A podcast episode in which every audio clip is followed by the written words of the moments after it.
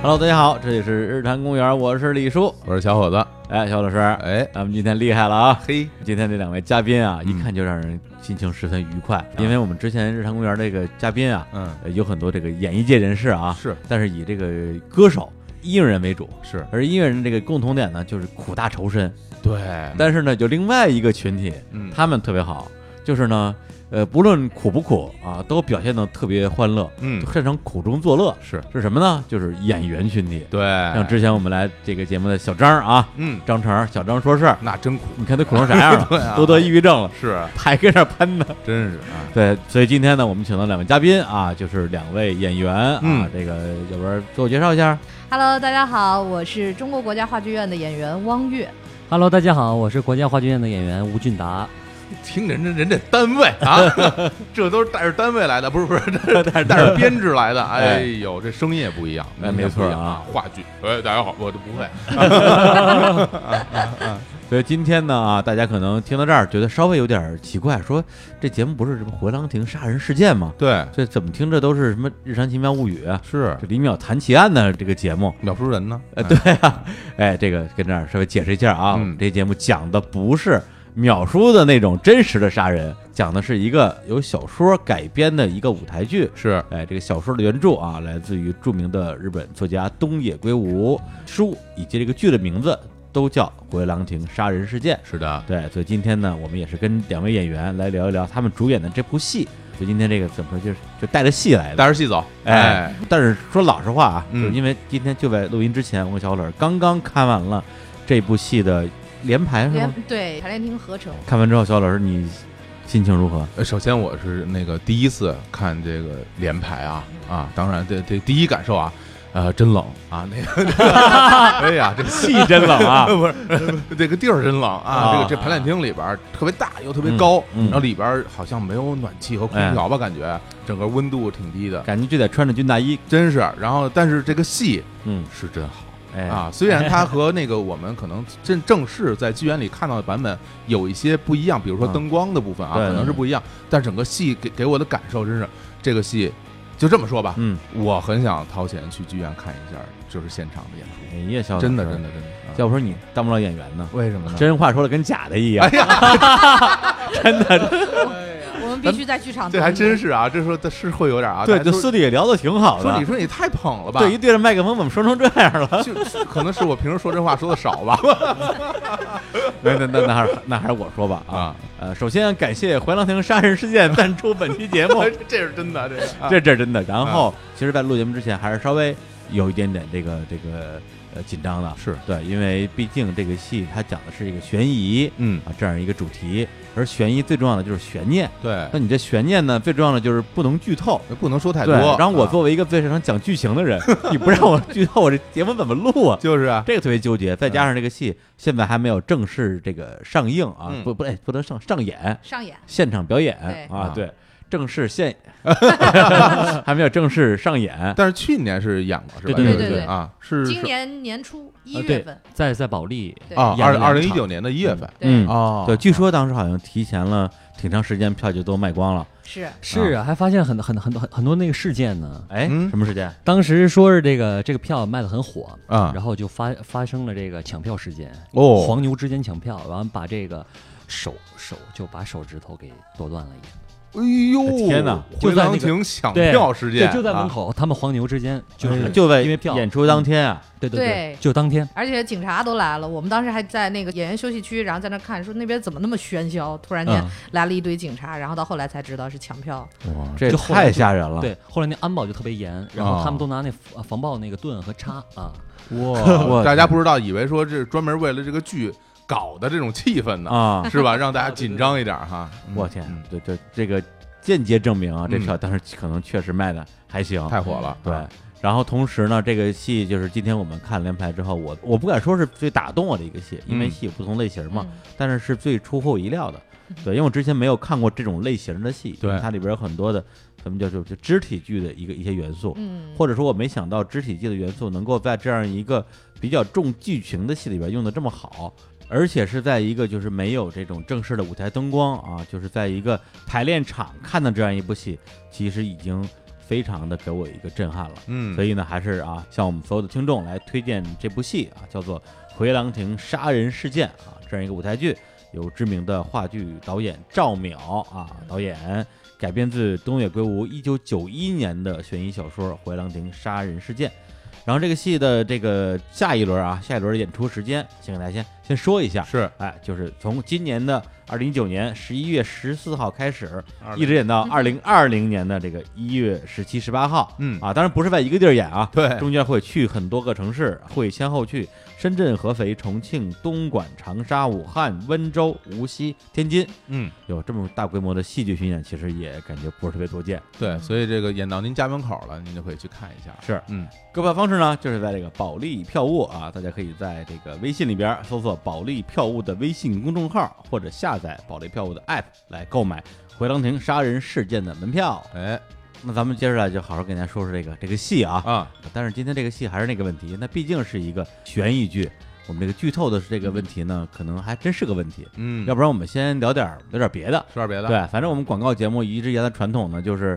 这个进场比较慢。 哎，我相信，我相信大家也能理解。撑一撑时长哈，嗯哎嗯，那要不然就是先扯点闲篇儿，是啊是吧？啊，对我们两个嘉宾，基好像都是这个国家话剧院的叫签约演员是吧？呃，对，正式演员，正式演员，啊对，正式演员，正式和签约的不一样不一啊样。啊啊，这这还不一样啊呢这，真肯定啊真有亲人，我以为是一回事儿呢。是当然有当然是啊有是有的，因为我们剧院就是现在也是有在聘演员，然后和正式演员，然后正式演员呢就相对于来说有家嘛，然后就是所有的东西剧院来帮你做保障，然后呢你的。呃，所有的生活保障啊、保险啊什么这一类的，都是啊剧院来去帮你就做。是有编制的，这个，我听出来感觉跟我原来 就是有一种很像，就是有一种国企员工的优哎优不是秀，国际关系面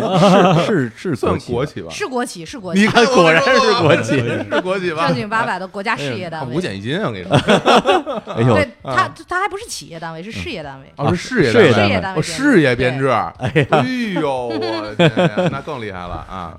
对，然后你们这个这个大学都是在中戏，是表演系是吧？他是表演系，但是啊我虽然我不是他直系的，我是音乐剧哎系音乐的剧专哦业。啊，音乐剧专业的。哦，还有啊音乐剧专业，哎我真是对孤陋寡闻了。我那你肯定啊，啊就是我不知道您可能看不看，因为最近音乐剧比较火，我音乐剧倒是看过一些啊，有这个专业专门学这个专业的，哦就是学那种呃百老汇的音乐剧片段教学，然后学那种爵士舞啊，哦学那种是各种舞蹈、踢踏舞啊，包括现代舞，包括芭蕾的集训，嗯，而且台词表演的学习都是和那个表演班的一样的，然后。哦，呃，只不只不过的区别就是，当我们那个进行那个表演学习的时候，嗯假如说中国经典剧本片段的时候，我们会加一些音乐剧的元素。假如说它这段是话剧，我嗯们给它改编成音乐剧的形式去进行表演。听明白了，就是、啊就是你学的比他学的多嘛，对 呃 还行吧，还行吧，还哎行吧，还行啊你吧。就你比他能唱，还是吧？嗯哎，还能跳，是对吧？对啊对，是这样的。我们现在就是这两年音乐剧这么火的情况下，就底下师弟师妹们好多音乐剧专业的，从我们的角度上来看，嗯确实挺全能的。嗯，但是，嗯，戏上面嘛，啊对对对对对对哎，对。可能怎么说呢？指 点反一下正是确实，反正也互互相学习嘛。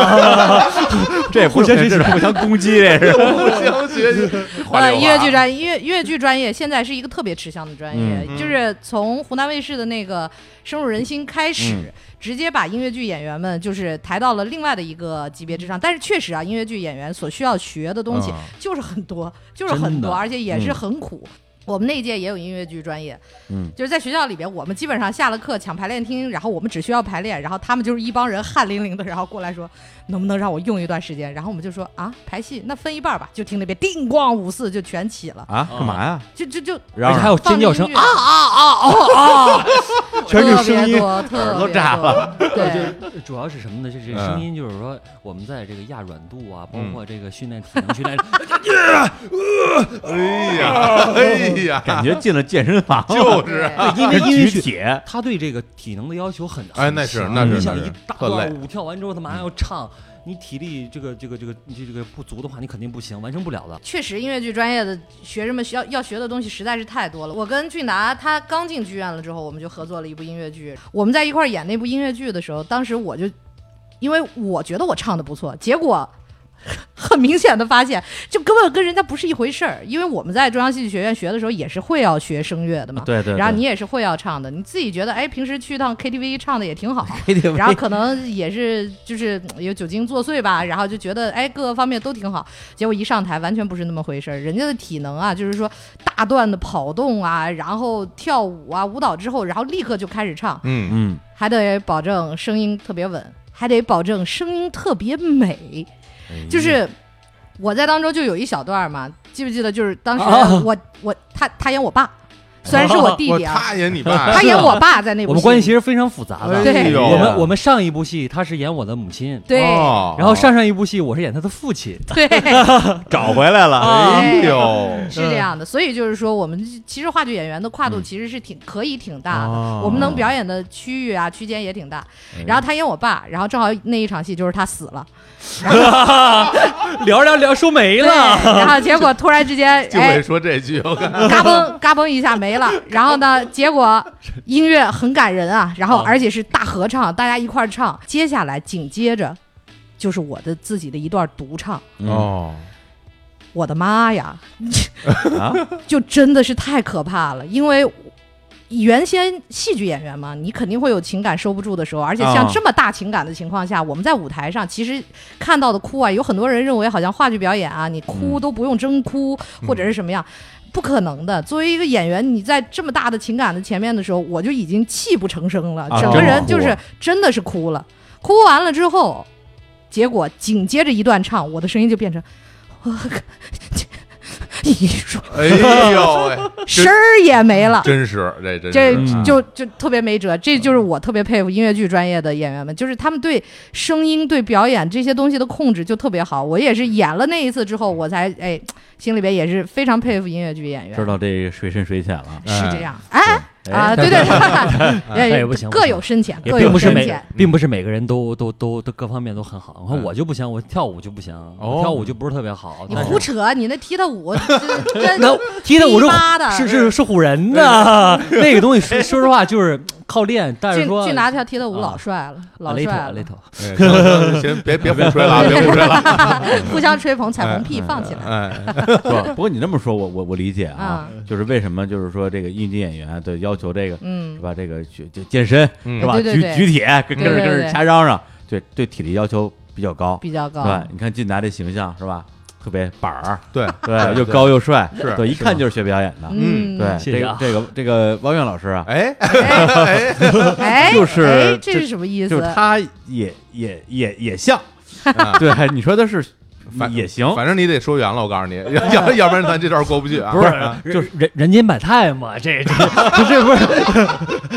师姐不是不是，不不不但师姐还呃啊没关系是真的没很关美系。。你们有机会可以去走进剧场看看我们月姐演戏，你就知道了，她其实是真的是发自内心的一种美，嗯实实在在的，实 在我觉得现在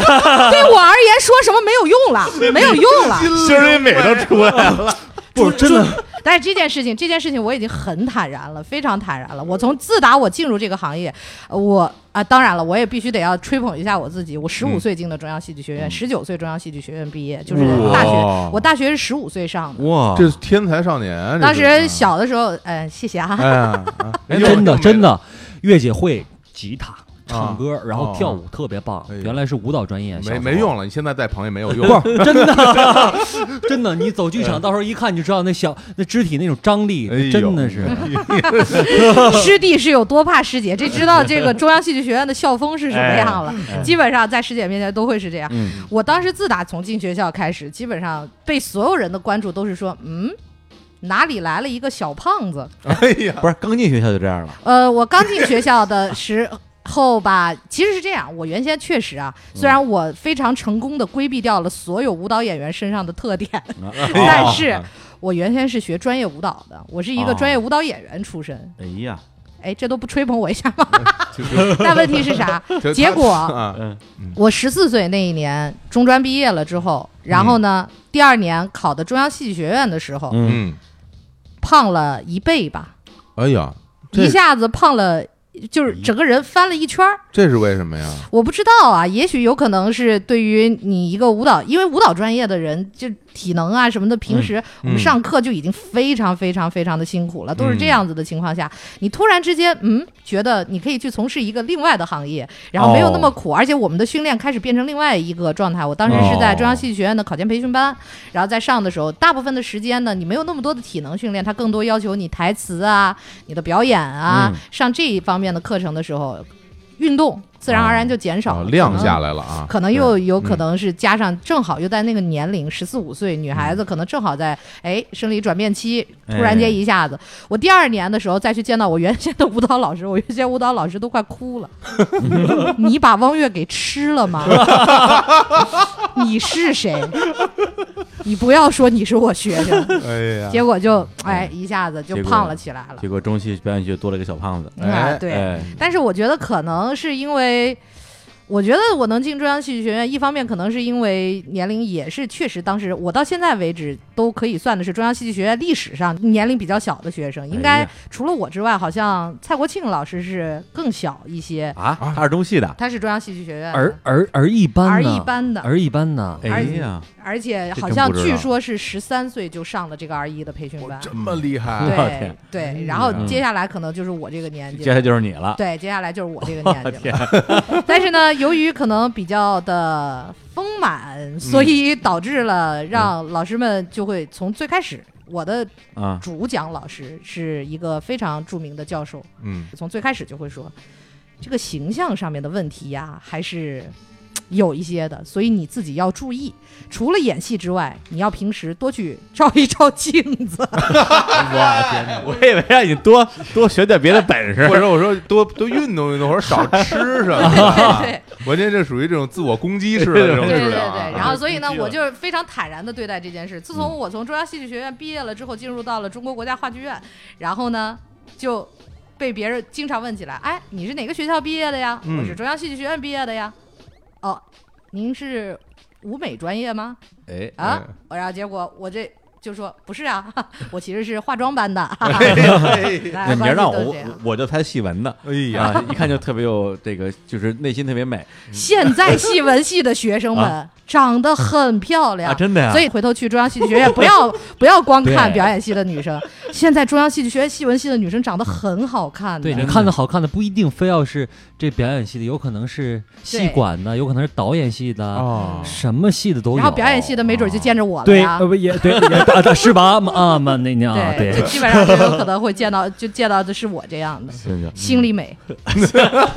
心理美丽的人。行，不是那有有有有一个问题，其实我还真挺好奇的，就是这个你们这种有有班儿上的啊嗯啊，有有有单位的啊，有五险一金的，是跟那种就是我们通常意义上理解的演员、啊就影视演员签约什么经纪公司的，大家有什么区别吗？呃，就其实从根本上来说，演员这个职业而言是没有什么区别的，嗯大家都是创作角色、塑造角色，然后把哎角色呈现给旁人看。然后呢，但是从根本上来说，我们做的是舞台工作，就是舞台呈现的去创作，哦对他们。呈现的是视听语言嘛，就是像嗯大家看到电影也好、电视剧也好，在电视机屏幕前面去完成的。嗯但是其实从我们的行业内，就就是有一个不叫不成文，就基本上是大家都认定的一件事情，就是什么呢？嗯，呃，戏剧舞台的这个艺术呢，更多是演员的艺术，而嗯影视这一方面的艺术，更多的相对于是导演的艺术，哎因为对镜头语言上面，它让你不动，导演就站在那儿拍你。你一动不动，你什么都不用演，他用蒙太奇，他都能给你剪出故事来。对哦，啊对，但是如果要是戏剧舞台，那不可能。你我们戏剧舞台上有一个有一个也是一个不成文的规定，你基本上一个演员站在那儿一动不动的情况下，超过了七秒以上，嗯观众基本上就无法忍耐了。所以就是它更多的就是相对于演员的能动性会更大一些。嗯，对，哦，那这个只是这个你们的这个表演的内容方面，对啊那从你们的这个呃怎么说劳动关系，感觉你们 好像你你们要发工资，他们好像应该不发工资正片吧酬，啊，对他们就是就是有戏就有钱，没戏就没钱。嗯对，你们是有基本工资其的，实我们也是一样的啊是？吗？啊，我们就是基本工资很低，哦，非这个事情，非常之低，但是我就这不方便透露了，反正就是哦对对对对对，我啊们确非常实低是。非常就之是低。从我们戏剧演员的角度上来说，我们认为啊，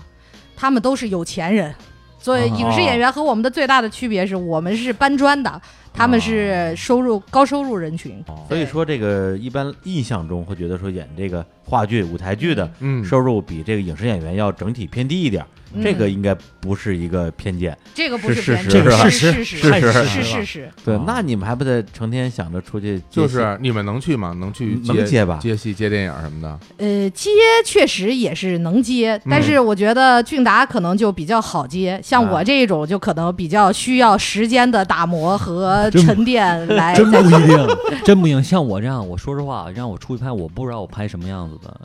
比我形象好的一太多了，而且都是这样子。确实是，现在这个行嗯真业的形是象我好，你说让太多我们不是说不想出去拍，我嗯们是被选择的。嗯，我们不是说你说谁不想，你你就我我我可能这么说吧，就是说，只要是演员，嗯我觉得每一个人他都是想要要自己提升自己知名度的，哦就红啊想红，对对，哦无论是想在舞台上，或者说是在影视剧，他都想让自己红、嗯有名。不可能，任何一个演员不可能没有这个想法，说我清贫，我就想做艺术家，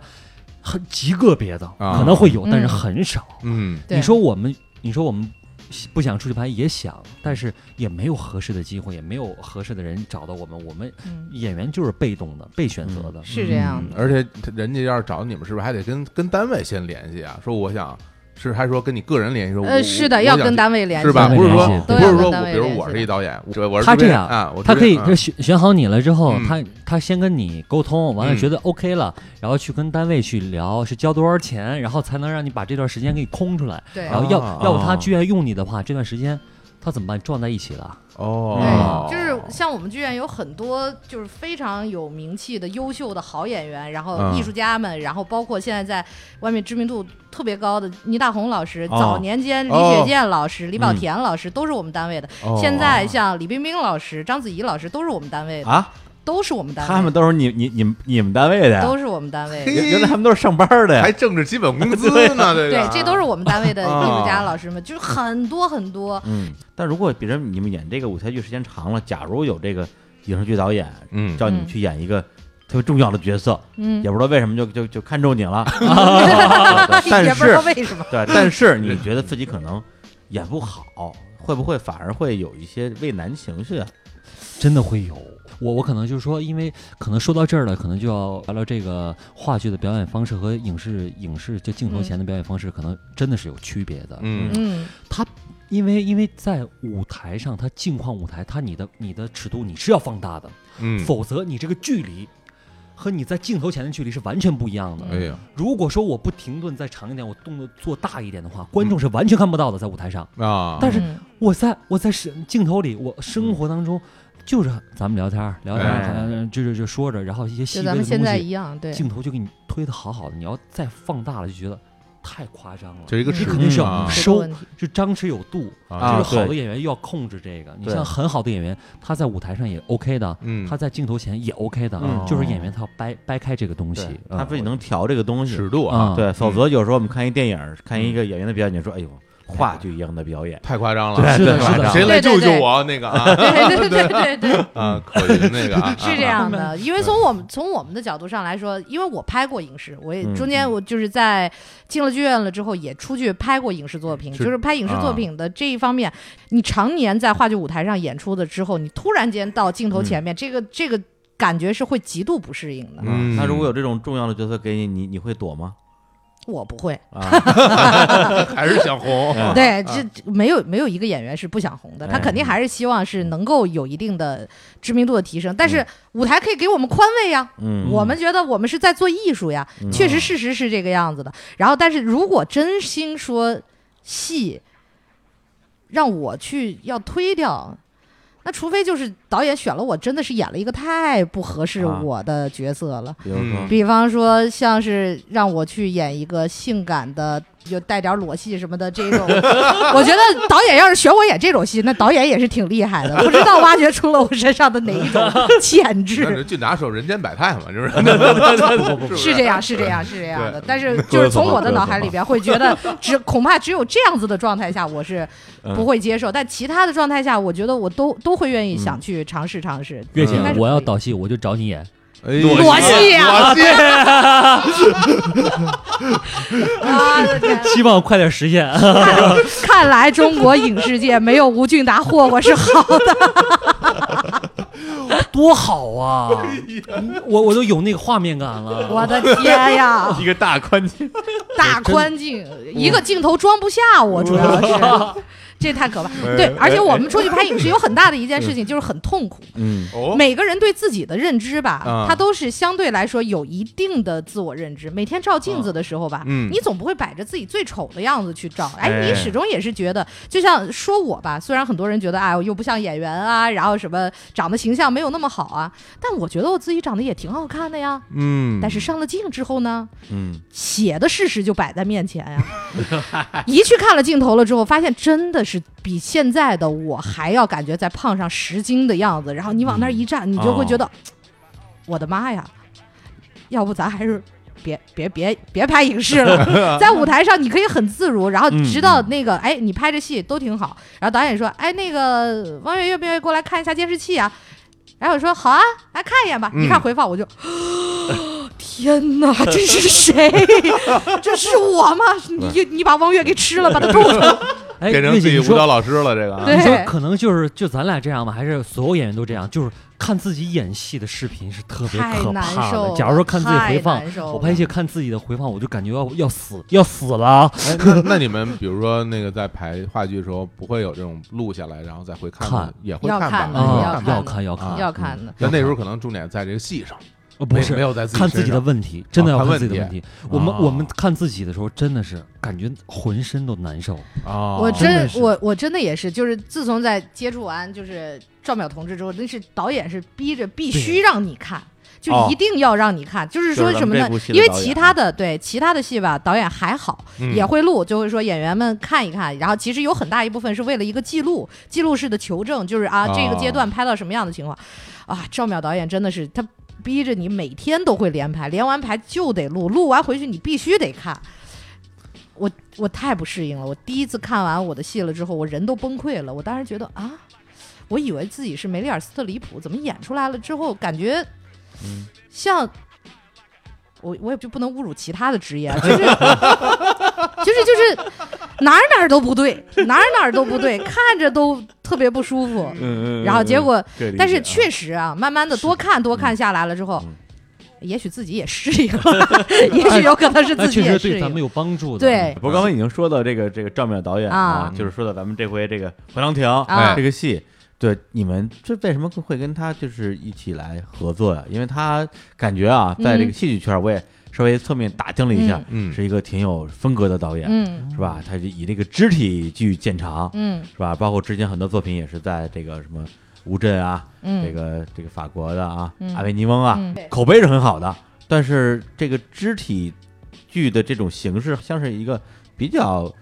也不能叫冷门啊，就比较艺术这么一个门类。可以这么说，因为嗯现在毕竟在中国做肢体剧的导演还是少，要么对就是纯粹的舞蹈剧场。从我们的角度上来说，我们并不是在追求舞蹈，或者是追求默剧，追求不说话啊，，对对对，看的时候它既不像是对默剧，对也不像是那种舞蹈，哎蹈你要让我理解嗯这个所谓肢体剧，嗯，就是把一部分台词变成肢体了，他也不是把所有台词都不说了。对本来大家应该全靠说嗯话，大部分靠说话，但是这里面可能有三分之一的说话变成了动作，嗯我能这么理解吗？对对对，啊理解特别准确，这哎呦一看就是有悟性，哎哎呀， 哎呀，谢谢谢谢，嗯可以就是这个意是思，这意思，就是这个意思。啊，因为肢体剧场它是不排斥语言的，嗯它不是说我一定要封闭掉语言的这一关，对都对可以说话。嗯，对你需要说话的时候你就说话，但是我们会把有一些的叙事性的方式把它变成肢体性。比方说嗯啊，我们那部戏《行者无疆》是讲的张骞出使西域，男主人公很绝望，沙漠里又行走的情况下，然后他还遇到了一片魔鬼湖的一个情况嗯下，而且他前面刚刚诀别了他的妻子的这样的一个情况下，上面导演就用了一种方式。让我们去扮演沼泽，让人演沼泽怎么演？就在地上雇佣呗。哎，哎，雇佣的感觉，你看这还是比较有形象的，还是有悟性啊。嗯，让我们，但是让我们做了一件什么事儿呢？我们在地上嗯，就是翻滚。哦嗯当你翻到正面的时候，你的手脚就会都起来，嗯起来了之后，然后到背面的时候，然后我们再滚，就一圈一圈的滚。但是表现情绪是什么呢？在当中，我们滚到差不多后期的时候， 嗯，在人群中站出来了他的母亲，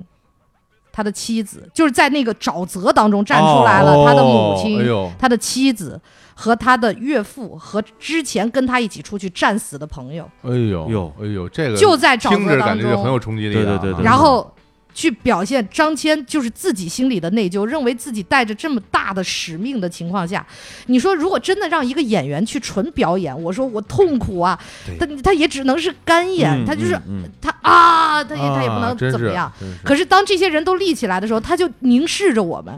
然后就本来其实他们是要过这个沼泽，嗯对结果他就被我们带进来了。然后也是表达一种就是内心的歉疚，就是人嗯可能他往往他不是真正的魔鬼湖，而是你自己心里边的情绪，你自己心里边的歉哦嗯疚，啊把你自己拽入到一个深渊里边去的哎呀这样的一个感觉。然后结果他的同伴又把他从我们当中给拽出去，嗯嗯，然后他就眼看着我们在那儿，我们所当他被拽出去的时候，我们所有人又倒地了。嗯，嗯，就是等于说就是这挣样脱了魔鬼之手嘛，对，就是他是你说是挣脱了自然灾害吗？确实也是自然灾害，嗯但是更多的一点是什么？他其实是挣脱了他自己内心里边痛苦的那个东西。嗯所以对我们这部戏在爱丁堡也拿了不少奖。所以刚才听这么多啊，就关于这个赵美导演和他的这个肢体剧啊，嗯主要是他之前的一些作品啊，之前王源啊跟这大家也都参加过，嗯嗯呃，会给人一个印象，也是我说实话，我在这个业内也打探了一下，好像是这么一种啊，这是一个艺术导演，艺术家，呃，艺术家，嗯这样这这样一个印象。结果这个艺术家呢，这次这个这个新的应该叫作品了吧，嗯回来听杀人事件。是一个应该说比较偏商业化的作品，嗯，改编的也是啊，东野圭吾这种大作家的悬疑作品，或者说就好理解吧，好理解。 对嗯对，所以就是其实会给人两种啊这种猜测。嗯，第一个是说，哎，妥协了，妥协了啊，妥协了啊，哎，这次肯定要拍一个满足大众口味的东西，嗯，要不然呢就是说可能要玩砸，哎，是 吧？ 是吧？在在人家这种什么流行作品上加自己的艺艺术想象，嗯，这事儿可能最后拍完之后大家看不懂。嗯对，我觉得这两种可能性，说实话都挺大的。嗯，结果呢，好就好在咱们这是第二轮演，之前已经演过一轮 了，口碑非常不错。是对，好像就是居然巧妙的回避掉了刚才大家会担心这两个问题。那当时那个演完之后，你们收到的反馈是什么样的？我们基本上收到的反馈都是觉得太热烈了，我嗯们完全没有料想到，就是所有人都反应热烈到让我们觉得就是啊，有真这的么好吗？ 真的，啊我真的怀疑，真的怀疑。啊，因为上台之前没有功夫去考虑这件事情，心里是很忐忑的，嗯也不知道会不会被接受，因为毕竟大作嘛，东野圭吾先生的作品。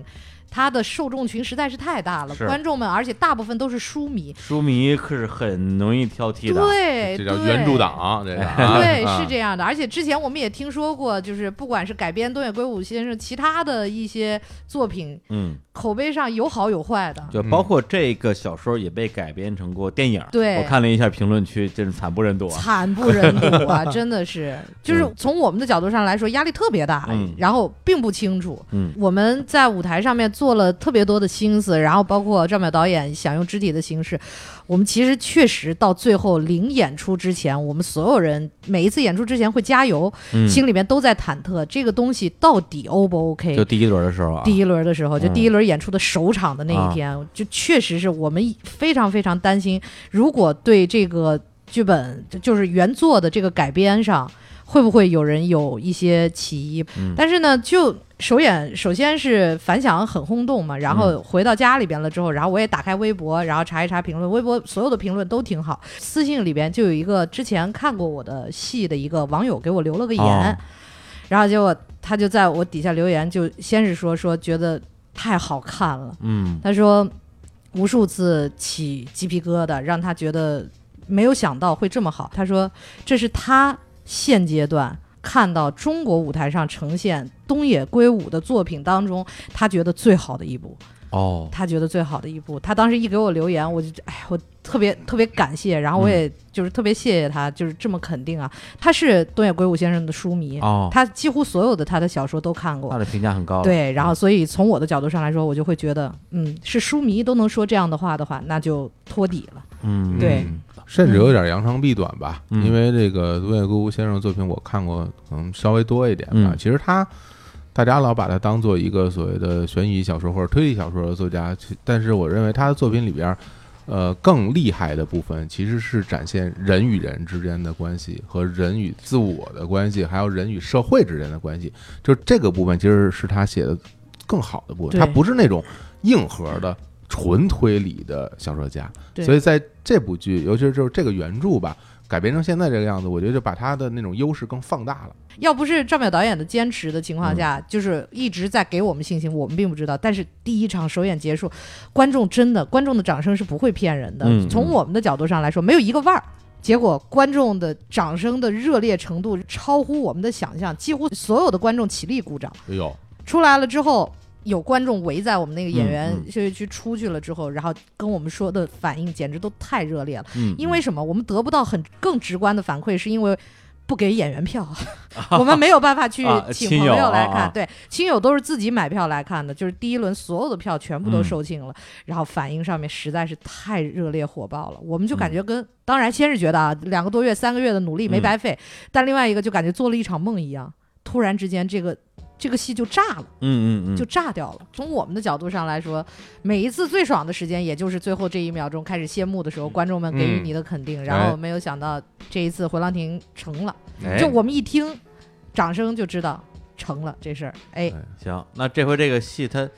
为什么这么长？嗯，哎，我们嗯现在终于可以 这个是，跟大家好好聊聊了是啊不是得预警一下啊！？哎预警一下对啊，吧这个嗯呃，首先这儿肯定是要有一个小小的剧透预警，是，因为首先这个剧的这个剧情比较复杂，嗯，我我只讲一个开头，好，对，因为都讲了的话，的确会破坏大家这个看戏的乐趣等。于就把这个基础设定和一点点的情节说哎一，说，没是错吧儿，？哎，他讲的就是啊，这个有一个企业家啊，嗯大老板啊，他叫这个一元高显病死了嗯啊，病逝。死之前呢，他就写了一封遗书啊，要在某一个特定的日子宣布自己的遗产要怎么啊给大家分配。是，然后呢，就到那一天，家里所有的这个这个亲戚 啊，就是他主要是他的一些这个弟弟妹妹吧，能分钱的人，哎，能不能嗯都都来了啊？是里边有自己的这叫这个二弟妹是吧？嗯因为他二弟也死了，比他死的早，哎，对嗯，哎，然后呢，还有他的这个三弟弟啊，嗯这个四妹妹，嗯，还有一个这个最小的啊，就是家里老五也是个弟弟，人不少，哎，人不少，对，就是说说白了，当时。一看这个小说啊，我因为我们俩都看原著小说，就已经懵了，这这都是谁？关键这帮人还还都带孩子，是就太乱了，记不住名儿，记不住名儿。嗯，哎，结果这帮人就聚齐到这个地方，然后这个时候呢，突然来了一个老太太，这个老太太叫做菊代，啊、对这个就是拿着一封信，说这封信是一个人托我带来的，就在一年前，就在你们在的这个酒店啊，这个回廊亭发生了一次大火，嗯在大火之中啊，刚去世那个企业家大富豪。他的秘书嗯和他这个秘书的当时的一个应该就算是自己的恋人吧，嗯，两个人一起遭遇了火灾，对，然后他这个恋人呢，就是这个男青年啊，嗯，就就在火灾中被烧死了。然后这个这个秘书呢，没死，被烧伤了，但是他在住进医院之后不久，因为太过悲痛，因为当时她得到的消息是她男朋友因为开车撞死了人，所以要自杀。等于说那火是他放的，啊，等于那哎火是她她男朋友放的，是，对，然后她就因为太过悲痛了，所以那之后她就这个这个跳海自杀了。然后这封遗书就是那个女秘书写的一封信，信里边告诉大家关于那场火灾背后的秘密，而这个秘密呢是很有可能影响到这次的财产分配。对，哎，来了这么一个设定，嗯，对，而实际上这个老太太她真实的身份就是那个女秘书，嗯，她本人其实没死，她装成老太太来潜入到这个家族聚会里边儿，想要看看当时这个火灾到底是怎么发生的，到底是不是自己男朋友放的，还是说另有其人？哎她老觉得可能还有一个凶手。这说到这儿都不算剧透啊，哎这这算是一这儿都不算剧透一上来第一幕的基础设定，没啊错这是基础设定，基础设定啊，就对第一幕我这东西全说了，哎，然后前入今后，她就看到底谁是嗯，这个幕后有可能存在的杀手，她就想了个办法，就是写了这封其实里边没有什么真正内容的假的遗书。对，然后晚上谁来偷遗书，谁就是凶手这。就是一鱼饵，哎，哎没错儿。结果那天晚上，的确有人进来偷了遗书，嗯， 而偷遗书的人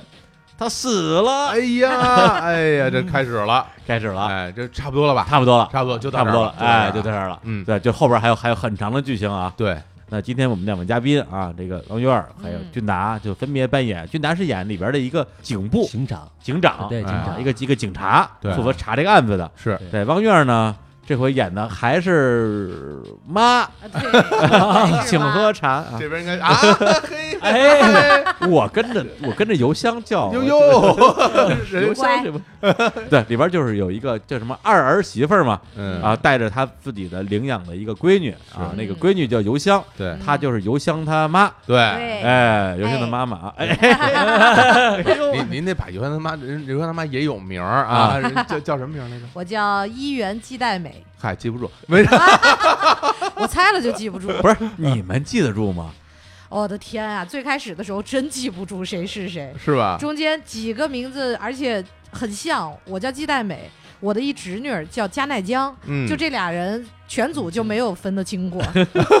你是谁来着？我是我是谁来着？我自己都忘了。啊，我是我是鸡蛋美，我是鸡蛋美。啊对啊，你想光家里这么多人了，对啊，然后里边还有这个警察。嗯，啊，嗯还有警察的马仔，对还有律师，律师的马仔，对对吧？就就就台上你们一共多少个演员？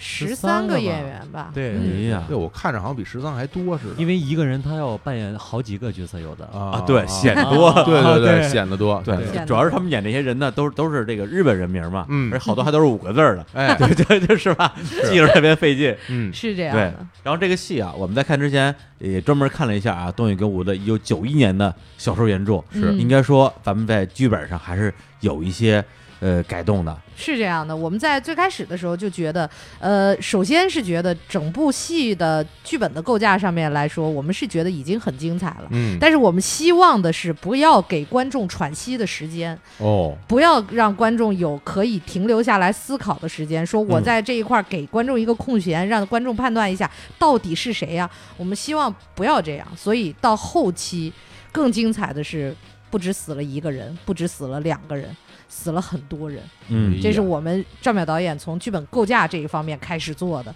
是一定要让观众在两个多小时的时间一次厕所都不能去。对，这中间没有休息，呃完全没有，对吧？对一般的演这个话剧，中间可能会有一个中场休息的时间。他这不光是没有中场休息啊，就是你想上厕所你都不敢去 没，有尿你点，你怕错过重要剧情，是一会儿饭回来之后，哟又死一个，对谁呀谁谁呀谁死了记不呀？住名儿啊也是吧？啊啊 记不住名对，儿主对要啊是记不住名哦啊！但是在舞台上看的时候，其实你会觉得记不住名儿的问题没有那么严重， 对因为你可以认脸，对，到最后看完了，他叫啥也不知道，嗯但是我记住王月这张脸了， 就是那个疯婆子。疯妈 是吧？疯吗？啊，嗯就是这样的，其实就是从我们的角度上，我们也不担心观众记不嗯记得住我们的名字，名字不重要，嗯对，重要的是知道我们干什么，接下来的任务是什么，然后我们做了些什么事情就嗯对足够了。对，而且对从我我作为一个读者和观众的双重角度啊，我会觉得他的一些改编其实是有一些明显是为了适应舞台，嗯，对，甚至你说一个小说改成电影、改成电视剧、改成改成舞台剧，肯定改法都不一样，对嗯，对，因为你的表演方式跟你和观众之间的关系是不一样的。嗯，而且你要完全按照小说来的话，这对这不叫舞台剧，这叫小说朗读。对，是吧？对对对，嗯最开始创作的时候，我们就读了一整遍小说嘛，啊啊，，真的呀，读了六个小时，真啊的所有人一块儿读了一遍小哦说。读啊，啊，就每个人就读每个人读自己朗读啊那个角自己色是的吧？角色哦的呃状态，然后嗯读了整整六个小时的时间，因哎呀为我们也是希望能够更直观的去了解这个。这个故事的根本到底是什么样的？嗯然后这个小说是什么样的？所以就要求我们演员自己去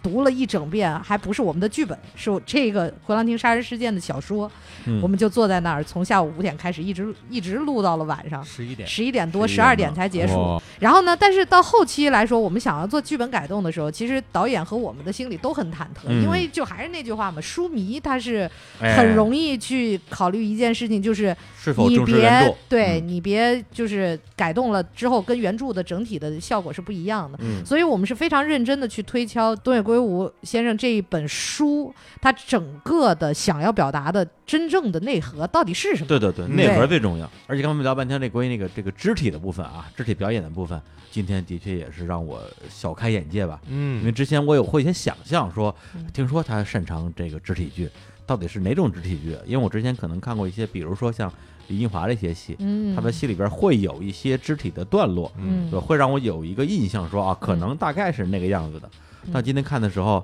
我因为我们俩坐一块儿嘛，是经常就看到其中某一场戏，我们俩就互相就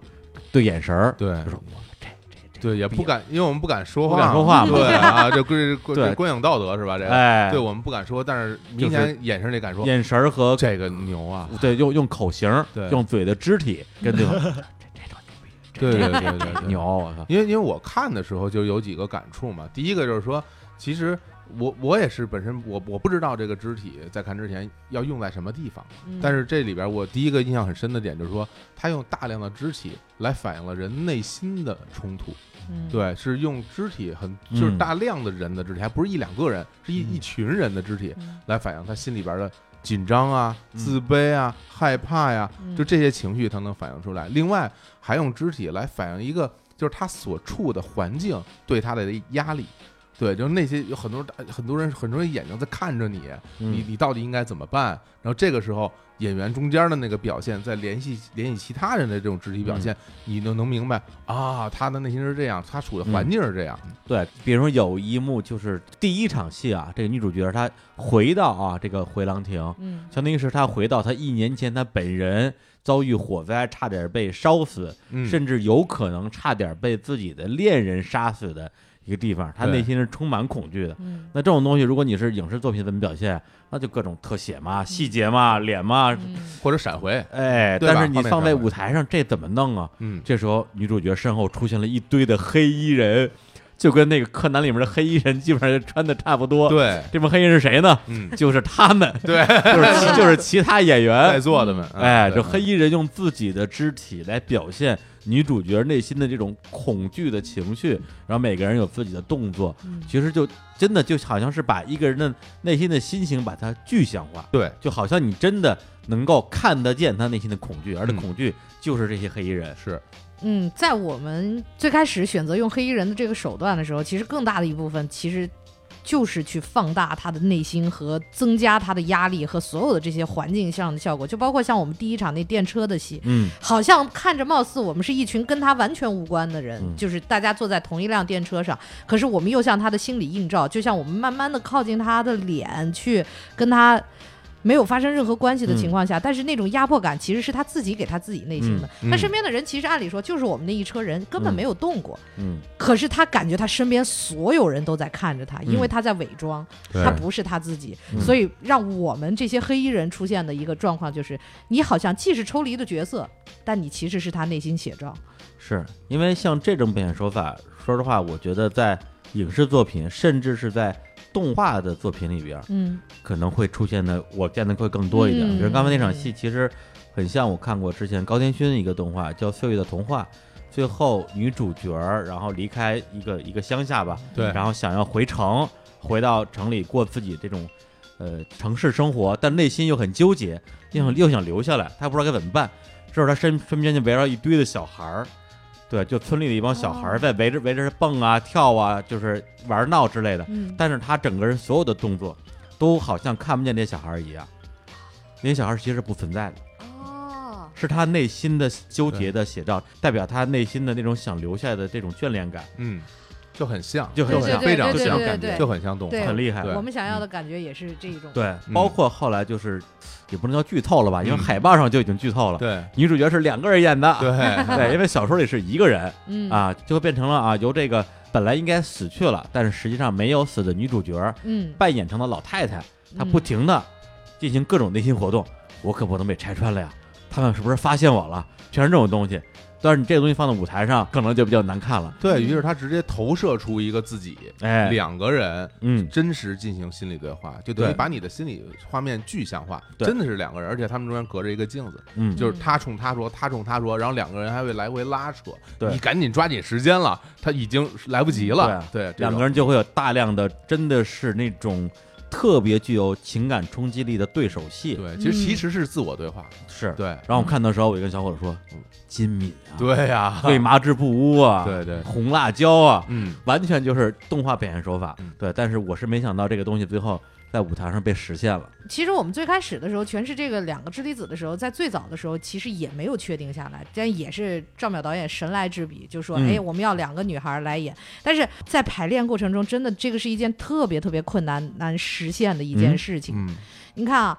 他们两个人，我不知现在你们看他们虽然觉得很舒服，但是有很大的一部分，他们两个人动作完全是对称的。对对对发对，现镜像，细对细节上面，对于演员完成度其实是很难的。他们是既要表现情绪，嗯，又要表现动作，在动作当中还得要完全对称。就是对一个人挺在难的镜子里看到另外一个自己，另对外一个自己跟自己不一样，然后两个人在对话。对是对这个戏，本来我以为我看之前就是说和里边有些杀人的嗯，段落可能会比较惊悚，嗯但实际上我整个戏看起来出了好几次鸡皮疙瘩，全都是两个女主的对手戏，对嗯这太吓人了。它不是不是那种不是那种吓人，嗯是那种就紧是张嗯也有就是点你啊嗯其实是激发了你内心的那种那种恐惧，啊对而且你能感觉到女主的那种绝望，嗯对，就是她是她的情绪传递到你身上了。嗯而且之前我们俩还专门去看了一次你们之前的另外一次彩排嘛，对就是你们所有人都在一个大场地里边儿，嗯，在排练剧种里边儿的一个一个小的情节，嗯就扔巧克力那段嘛，嗯，嗯然后说哎，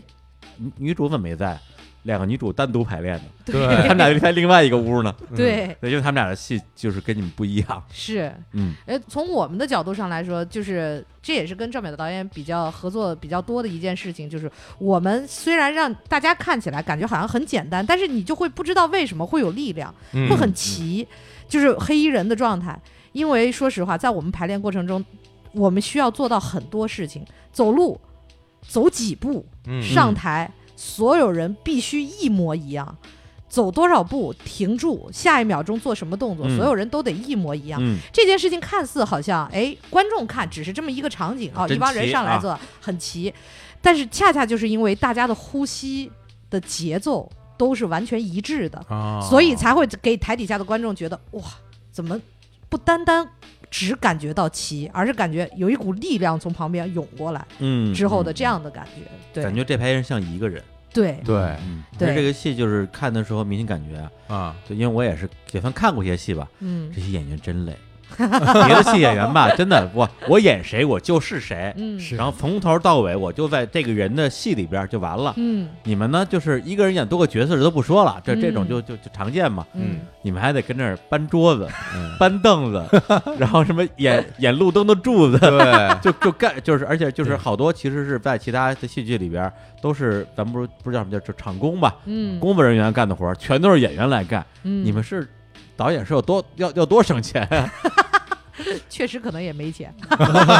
我们在那个现场啊，就是导演对演员是极度信任的。这个信任到达了一种什么样的状态呢？他始终跟我们说，演员在舞台上是你是最熟悉这个场子的人。嗯我让任何一个场工往上上景，我作为一个导演，我心里不托底。而且他说，我认为你们演员也应该觉得不托底，因为你要在这个台上生活，嗯你要在这个环境下面最直观的去生活，所以把这些事情交给演员来做，对于导演来说他是最放心的，而且其次对于演员来说，你就会很清楚，你嗯不用想说，哎、今天怎么景儿上到这个位置上了，明天不在这儿了，嗯这种情况就不会出现了。但是说实话，真的很累，嗯真的因为很累。就像我不知道你们是你看没看到，就是最后一场戏有个人举灯，嗯，一个手举灯，然后嗯举了十分钟。我是看见有人举灯了，他举了多久我没太注哦意。对，所以说很多点是观众不会太注意到的，啊但是。这个演员真的很累，举个灯就不动十分钟，慢慢换一个手，这个手就麻麻了，在一直在抖。 但是然后观众是这个看不演到员的就是吴俊达本人，啊啊就，是我，啊你啊，你对呀举当灯我的是当你我啊，对演完了之后，演完警长之后，我下去马上要换服装，再再来举举灯。哦，演员你让改改个灯神改灯改灯柱是吧？哦我这这警警长还得还得干这个，对， 因为警长是整个戏里边感觉就是最帅气的一个威角风色，，威风特别威风，对而经常就所有人在底下演，他嗯一个人站台子上对，俯瞰众生，一双眼睛，对，然后过一会儿反正举灯，关键最可怕的是，到了剧场之后你是看不到我的，光全黑的，只能看着一盏灯，啊只能 只能看都见一都盏看灯。不见灯柱， 其实你们看到了，我们在今天的是，其实最好的一种感觉是什么？嗯你能看得特别清楚，我们呃在干什么，上什么景，嗯然后每个人很齐，可能你们感觉到我们上景包括都很嗯，从容。就是堪比绿幕前的表演，啊对对对。非常真实，对，其实你们到了剧场之后，你是看不到的，啊其实光是切掉的，你都看不到。突然之间就转场嗯了，黑人了就哈不知道怎么就换了，然后突啊然就出现一堆人，就突然之间嗯一起光嗯人才对出现的，嗯然后举了十分钟灯的人呢，可以。对，所以这个戏就它不像别的这个，我看那些戏啊，一个演员始终啊，就是在固定在一个角色里边儿，让观众也能够尽量去相信他就是这个角色，嗯而是这个同一个演员在台上一会儿是这个演的角色，一会儿是黑衣人、嗯啊，一会儿是某一个奇怪的道具。嗯我印象最深的就是里边有一个其实是一个小配角，哦，演了一个叫九步先生。哎，就是刚才我们说那扔巧克力那段儿，哎，对对对，啊就是他本身相当于这个女主角单位的一个小领导，对然后女主角呢就对他好像有点意思，是送了他一块巧克力，结果这个这个这个垃圾啊，他不但呢把人巧克力给扔了，还送给女主角一个小礼物，嗯是一口罩，对意思就是说你长得太难太难看了，把脸挡上，嗯，就就非非常过分，是非常过分，对，就这就是演九部先生这个演员。嗯对，他后来就变成了一具死尸， 但是但是不是九部先生死尸，是别的死尸这何止死尸，到后来还变成了灯柱儿，啊！对，对他也是举灯 了，对，他是举灯之一。哎呀，这一个人神，啊，灯神演都是这么灯多神角色啊，对，而且这次看戏还满足我一个小的好奇心。以前我一直想知道这个这个话剧啊，它这个舞台啊，嗯，像他们这种是吧，一个人换二百身衣服的，嗯哎，就这这这这更衣室问题怎么解决？它分男女吗？还是大家就跟维密后台一样都光着？哎呀，是吧？ 不是，因为我有我以前做记者嘛，我有那种专门那个摄影记者同事，啊他们拍那种模特大赛的后台，跟我说后台就真的就全是光着的，大家都无所谓。我说这话剧后台这也不知道是啥景象，嗯，今天我直接看见后台了， 就在我眼前换衣服，是嗯嗯嗯没有人光着。没光是吧？对，啊主要天儿太冷了。啊也也不需要吧，我觉得不用脱那么多吧。除非下一场戏，万一要是接的是一场裸戏，戏 那那那是他去拿的戏，那是 又回到裸戏点其上实了，其实这个戏的换衣服，其实对于我们来说啊，其实是要简便，因为我们很多时候下去换披个东西，我们就要上场，是没有时间给你做太多的换景。嗯所以说，你当你们看到我们很多，其实就是披个东西我们就上了，嗯然后再脱了，再换一个披的一个一个东西，我们就是另一个人了哦啊。嗯对，而且我今天也看见了，你们这条件是挺艰苦的，嗯换衣服都是自己 换。对对对你不像我以前有时候看演唱会，我印象最深的是孙燕姿还是谁啊？演唱会嘛，嗯歌手肯定换衣服嘛，一般换衣服的时候都是找嘉宾上来唱两句，是或者是中间放一个什么短片儿。对，有一次呢，他们做了一个特别的设计，就是演员说：“哎，我就换衣服啦。”然后下台了，然后屏幕上就变成了一个摄像头，啊，一直跟着演员，追着他，，对，追着他追到更衣室。嗯看他怎么换衣衣服，等于是我们所有人围观，怎么换呢？就是他往那一站，双手往上一伸，然后身身边十个助理哗哗哗哗给他换衣服。嗯我说哟，这个太牛了！？人家人家是谁啊 是我以为他他们们是也是谁呀有人有人帮他们换的 啊，因为都是自己跟那儿。那 你啊吭哧。你这还演灯柱呢，你还有人给你换衣服，人手不够也是啊。其实确实也是，我们这换衣服也是什么呢？这也是养成了一个就可能搬砖搬习惯了吧，啊就是你这自己推进自己干所有的事情。嗯，衣服这个东西交给老师换，我们不放心啊的。我们哦从我们的角度上来说，你说万一我的衣服要是没在这儿该怎么办？所以我们都已经养成了一个就是特别惯常的习惯，我的衣服放那儿，你别动嗯。只要动了，我就我就急，嗯然后下去了之后，我不用你帮我穿，但是你只要保证我的衣服在这儿，不要动嗯它，谁也不要动就行。而且这样来回倒腾，其实我我单纯从我的角度来看，嗯我觉得可能会面临一个很难的问题，就是自己的情绪嗯是到底是入戏还是出戏的问题。因为咱们假定啊，一个演员从头到尾一直在台上，一直不下台，这事儿就简单了。嗯我就是我演的这个人，嗯我从一上台就入戏了，我我出戏的时候演完了。像嗯你们这会儿，就是前脚还跟这儿声嘶力竭，你这疯妈还前前脚还跟这儿疯着， 拿刀要剁人家呢。一会儿一个过去给人搬砖， 演演灯柱子，然后换跟这儿换衣服，然后然后然后一就就就就这种就是你们对情绪的中断啊，情绪的这个中断，然后还要连上，这个这个如何操作？特别痛苦，啊因为就是你们看到那一场了吗？就前一秒钟还在发疯，然后情绪巨大，然后崩溃啊，然后这样的状况下跑下舞台了之后。根本不给我缓的时间，穿上衣服直接就要推着推着我们的那个景片上了。嗯，我每一场演出的时候，在我推景片上嗯的那一场，我脸上全是鼻涕，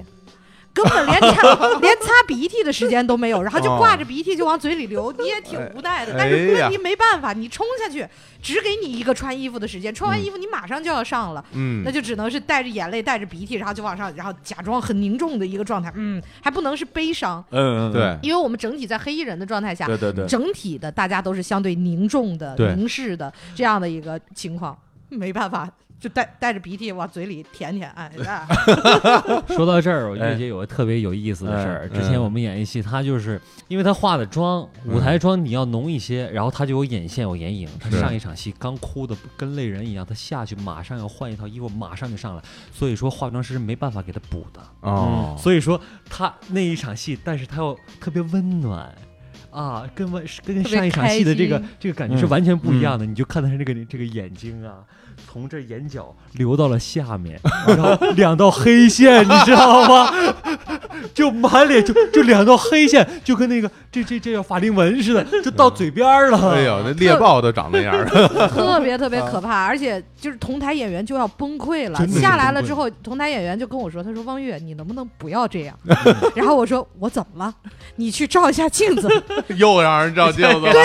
我当时说：“怎么了？”我再一看，我自己都乐了。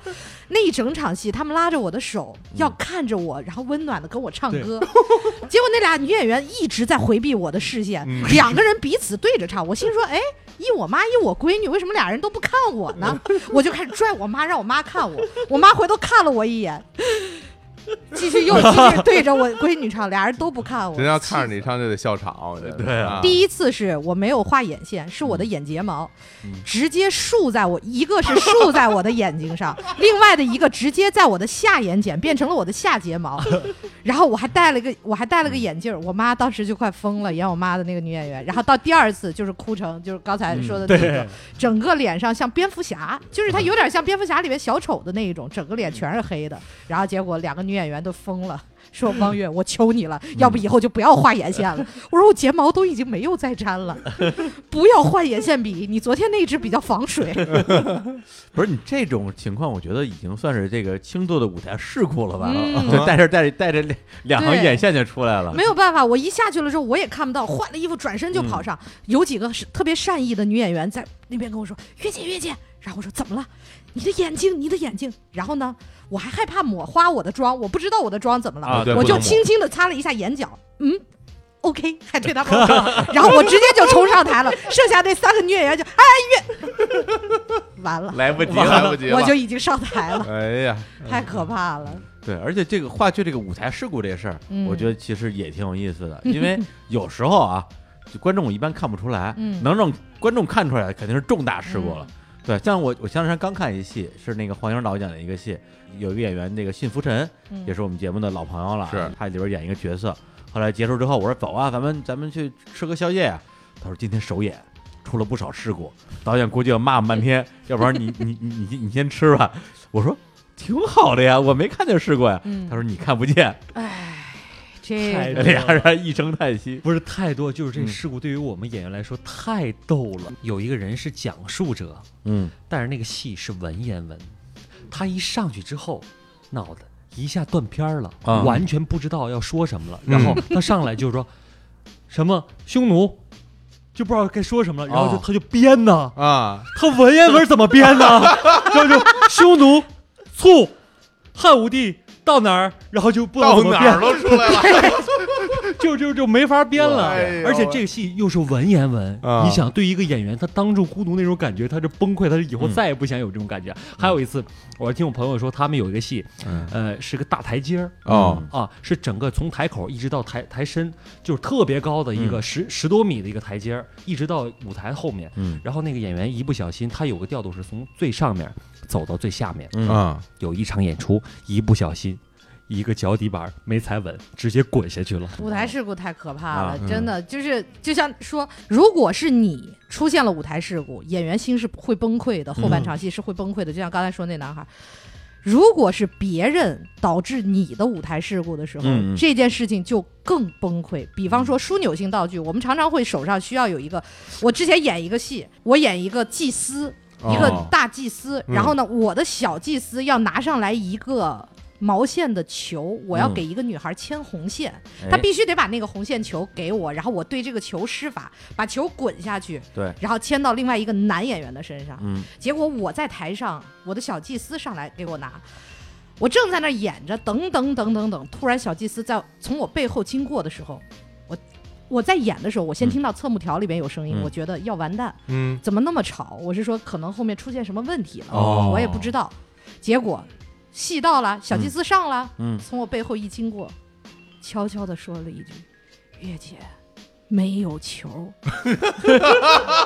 不是是没有还是没拿啊呀？没有。他”没有到哦最后是什么？他没有找到，哦就是那个球，就是我们所说的，为什么我们常常会嗯因为这件事情在后台会打架，会真的急眼，就是不要动我的道具，我放好了，不要动我的哦对对道具。对对哎，那个那个就是吴梅老师把那个道具给拿出去修了，但没有给拿回来，所以那个女演员就没有找到她的道具。我们每次上场前会一而再再而三的去检查道具，嗯嗯就是因为这一点。嗯然后结果她经过我背后，默默的说了一句：“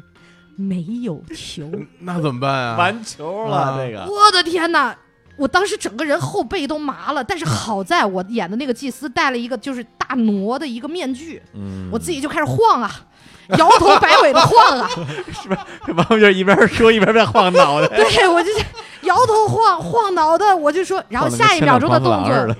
作， 下一秒钟的动作是我们三个人转身换位，一接到球的时候、嗯，嗯，没有， 哎那三个人一个大调度，腾腾啪，本来哎球 在这儿，手是空的，嗯我就开始想这该怎么办。然后那女那个那个女演员也慌了，然后就嗯说：“月姐，他们拿下去修了，他们咋？哎我也真的是没有找着。”然后我就特别轻声的用我的语音说了一句：“嗯闭嘴。”嗯，因为我害怕他说话的声音传到观众那边去，对对 对对，所以我就特别轻的说了一句：“闭嘴。”然后我就开始，因为那一段也是没有台词的，嗯我就开始边跳边跳着大挪，晃晃悠悠边跳，往台下跑。哎我说球去哪儿？我自己找一找也合理吧。我就哒哒哒哒跳到那边去。一下场我说球呢？球在哪儿？给我球啊！嗯，老师说不知道。然 然后我就从这个台台口又开始往回跳，蹦蹦蹦蹦蹦蹦蹦蹦蹦蹦蹦蹦，然后然后整台就看一个女祭司，而且我是一个很有威望的大祭司啊。嗯，从上场口蹦到下场口，再从下场口蹦到上场口，这球愣是没找着。啊嗯音乐都结束了，我直接，我当时一看，完蛋，人生不想经历这种惊吓， 就是太惊吓啊了。结果那一天，我赵淼同志骂人的呀，真的那啊，给也是赵淼的戏，也是赵淼的，因为什么？一旦出现了第一个舞台事故之后，后面演员会慌的， 啊就有演员误场了，然后后面就整个节奏就哦全都被打乱了，因为演员会紧张的，情绪会传染，对他会情绪会有传染的。然后结果演员们中间有一些也是比较年轻的演员，他嗯经验也不是特别丰富。误场了，结果下来赵淼挨个儿都说了一顿了之后，然后说你去哪儿了？你是买机票上日本去 了吗？等那么长时间给女演员扔的，那女演员自己在台上也是跟我一样跑了两 分钟啊，男演员没上场，啊，没有不至于两分钟，大概三十秒左右吧，一直在这不是跑。误场意思就是说该他上场了，该他上场他忘没了上，他是忘了还是就他是干嘛去了懵了，懵了？他哦就站在侧幕条旁不边，哦，但是就是因为前面出现了舞台事故，然后导致嗯，就是如果要是经验不够丰富的演员，哦他就会慌，他就会慌张，明不白知道这怎种么叫样。误场。哦对那你说这我知道了。哎前两天老信跟我说 呀，啊他演这角色，啊他演一爹，是让他儿子跟那儿弹吉他唱歌，嗯应该是他唱几句之后，他演的那个爹就要出来骂两句了。啊结果呢，他还真不是说忘了自己台词儿了，嗯他是压根儿忘了自己要张嘴这件事儿了，嘿就一直跟那儿站着，然后男演员就一直唱， 就一直唱，多唱了三遍。啊后来儿媳妇儿觉得不对劲儿，儿媳妇儿就抢先出来了。嗯本来应该是他骂完之后，儿媳妇儿出来，嗯他当时才意识到，哦，我靠，没骂。对对，我忘了说话了。他就是那球， 那球那球没出来是 吧？对他就是那球啊他就是那球嘛，他本身也真的也是那样嘛。对，那儿媳妇儿估计后边等的急死了，哎呀，爹您不说话 呀？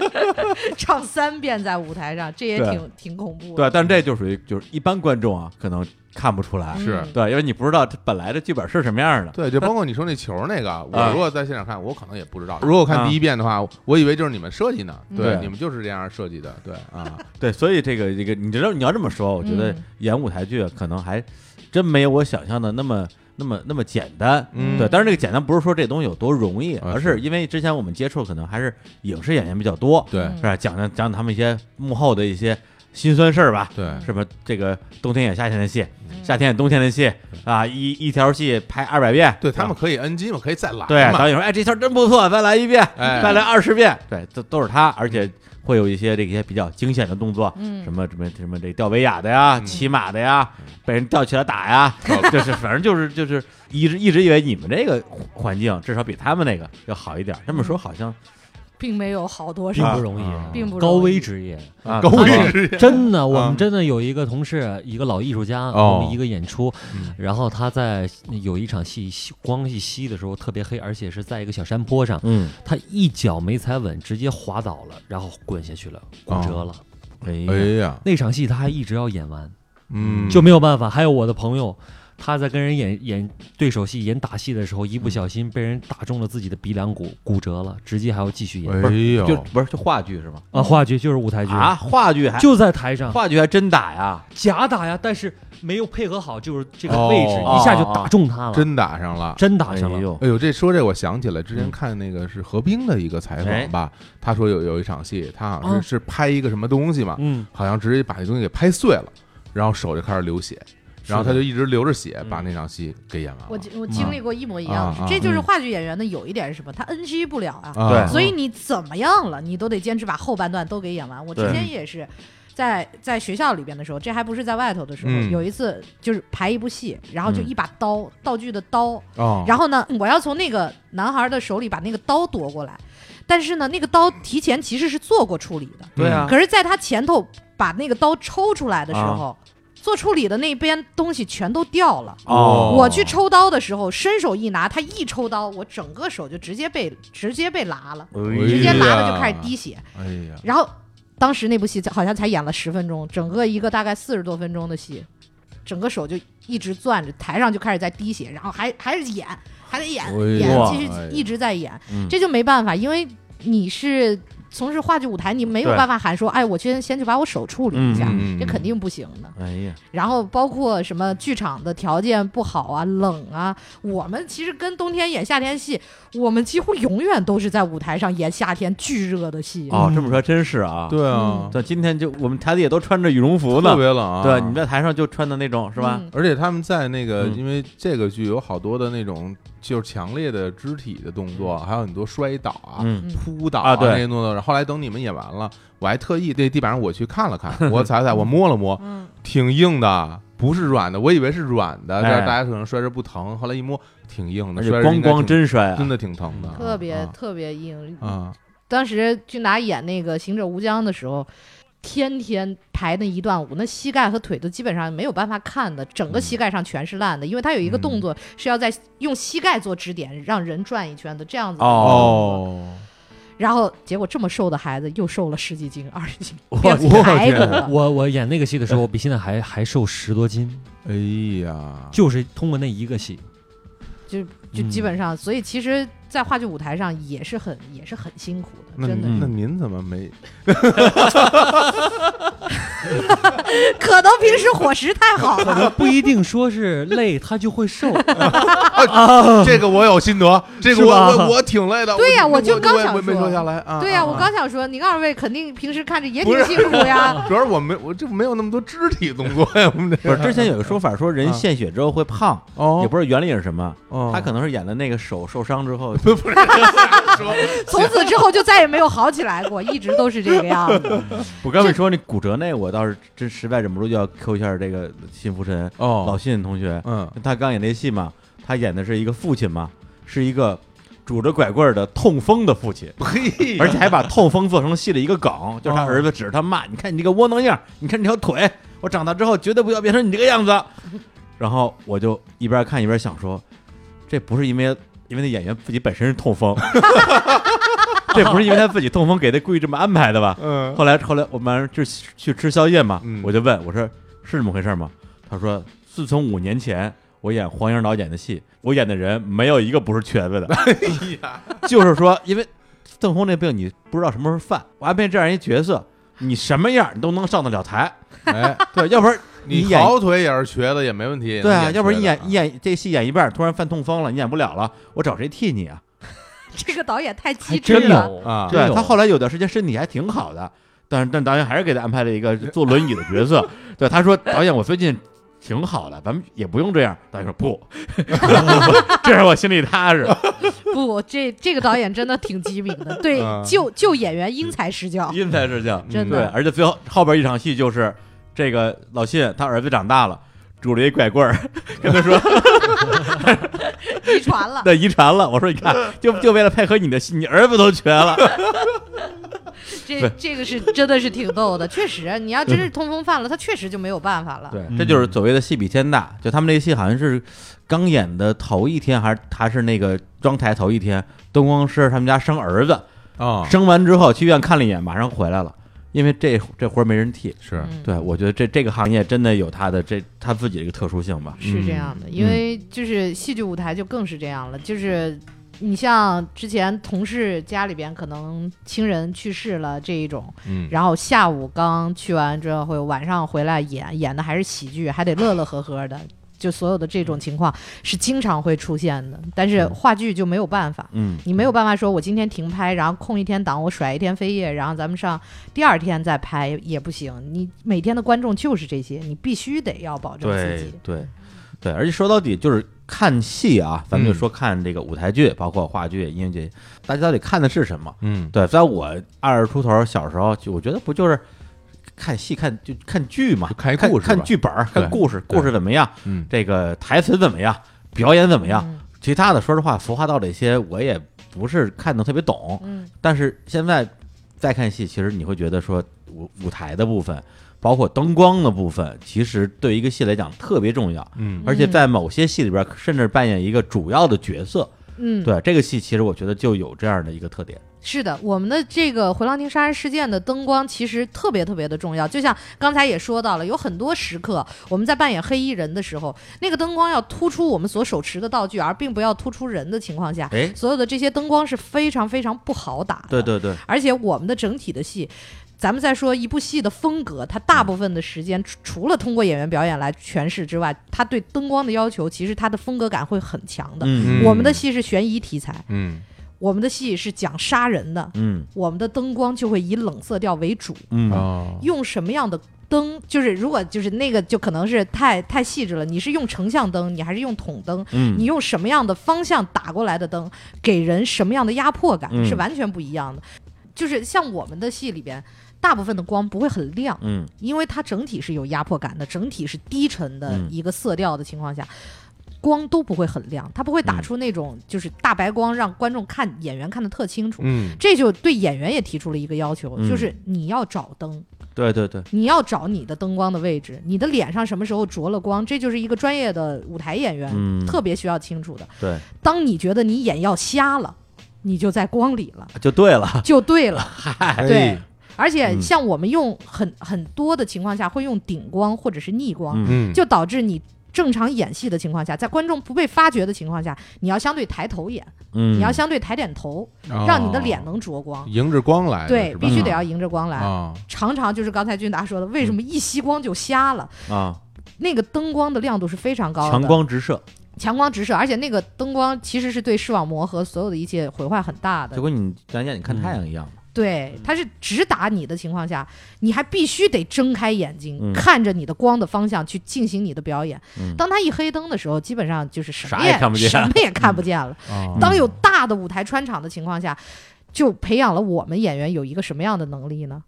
你下一场戏是什么？我必须得特别清楚。我就算闭着眼睛走过去，我也知道我要下一步要去的地方在哪儿。嗯哦就是差不多是这样。我们经常会到了一个剧场之后，闭着眼睛站在舞台上数步子，我多少步从这边上场口走到下场口，嗯然后让你心里边清楚，我二十五步能走过去。嗯好，这二十五步是多大的步伐，我就知道它有多宽。我它有多深，所以就是在这一些方面上面都是很专业的，对于嗯演员的要求。对，而且这个灯啊，我觉得啊，假如这场这场戏的灯光编得特别复杂，嗯就是每一场戏对应一个不同的灯光，他他提前编好了那个灯嘛，嗯，要有人演错了，灯光师先知道，哎，没在我这不兜在里。点儿上。哎，这这对嗯我看这个剧，我也注意到一个细节啊，就是有时候，因为一般我看的剧都是，就比如说舞台上其实是一幕戏，嗯对，因为舞台上就是演一个场景嘛，一拨人演一个场景。嗯，但是我发现这个剧里面，它其实会同时出现两幕戏在舞台上，嗯这边一拨人是在嗯这个房间里演他们的这个这个画面，这边一拨人演演他们。那这个时候，因为今天我没有看到现实中，就是如果登台的话，那个光怎么走？那像这种两部戏，你们的光是怎么设计的？可以通过它的颜色的变化，而且哦通过它的切换的比例，嗯包括它一打从上面打电脑灯，它给你打出一个过道、走廊，哦然后其他地方是黑的，就像这是你们就像旅馆里边的那种走廊，对哦这它是样能啊打出那种走廊，然后其他地方是黑的，然后他们这些我们时候黑衣人就可以上去换景，哦，然后灯光一亮，他一推开门，光啪一亮，场景就换了哦，啊。嗯真酷。然后这您样说的两个两个时空的建立，我们可以用嗯不同颜色、不同的切换，把中间给它切开，嗯然后这边是红或者这边是黄，它不一样的哦颜色。颜色不一这样边亮一点，哦这边暗一点，哦它马上它就能给你这种两个时空的感觉嗯，啊嗯，这建立的感觉就会很强。这个对挺牛。反正我当时看到这一幕的时候，我心想，嗯完了，这剧我得看两遍，因为因为因为因为两边都在演啊对因啊为我看这边的时候，那边其实也有戏，嗯对吧？一大堆人在那聊天啊什么的，喝相当于酒电影里的分屏。对它分屏了，嗯然后我我说哇，这这这我看哪儿合适啊？如果有灯的话，我可能会知道嗯哪边它会强调，我嗯那我就跟着哪边走。对，对，也就是说，因为我们看这场是呃唯一的不一样的是灯光嘛，是嗯我，们这场呃相当于是没有灯光。对，对，也就是说在正式演出的时候，灯光就像台舞台上的一个隐形的演员一样，嗯给他配合你们一起来做这样一个表演。嗯，是这样的，是这样的。他像另外一个人，也可能是导演视角的，也可能在我们舞台的情况下，我们认为就是上帝视角的嗯，这么的一个存在。我们和他其实是需要有一定的配合，在中间去完成所有的这些你的表演。有的时候。恐怕你不该在光里的时候，你就得让出去这个光，然后对你需要在光里的时候，你就去跟他去完成这个配合。对，包括你们之前说这个戏，说你们希那个希望能做到啊，两分钟就有一个这个嗯，高潮。嗯，实际上很多时候不是说我两分钟嚷嚷一 声，是吧？对对对很多对时候对就是灯光、舞台，包括嗯音乐的部分，对都是来配合你整个节奏的变化的。对，而且我们几乎这部戏灯光 Q 非常多，嗯就是对我们所谓编 Q，就是一个一个一个一个，对，电灯光变化非常多，基本上没有重复的灯光，我啊们基本上没有用过特别明显的重复的氛围的灯光，嗯所以它每一个每一个场景它的勾勒都是不一样的。嗯，你如果拿灯光当成这个舞台的服装的话，嗯，那就是整场他就没穿过同一件衣服。对，是这样的，嗯所以就会显得好看。就是观众其实他不需要了解灯光这些方面，嗯嗯但是他会坐在台底下会觉得，哎呦，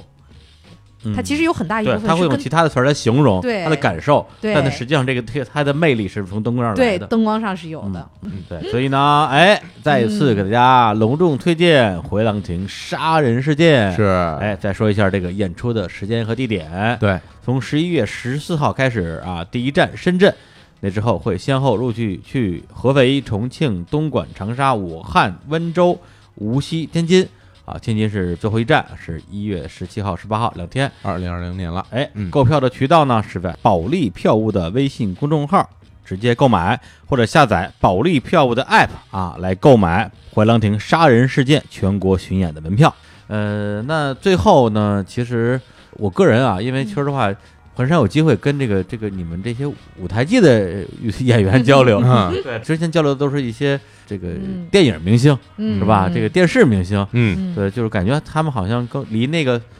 老百姓认知里的明星的这个定位更近一点。哎，对，嗯，对，但是呢，其实我因为我这些年其实跟演员打交道也还有有一些，嗯包括我自己大学刚毕业就做记者嘛。其实在我年纪很小的时候就打破了一个迷思，就是说这个演员等于明星，明星等于嗯超人。嗯他们就不是一般人，不是普通人，嗯因为你私底下稍微接触一点，发现就都是都是老百姓，只是吧？不过就是有名一点，有钱一点， 只不 过什么叫只不过呀？我也觉得啊，这这你你有什么立场说这个话呢？啊啊，啊 对，但是在反过来说啊，就是演员这个职业建立在他们也是普通人之上，他们跟我们这些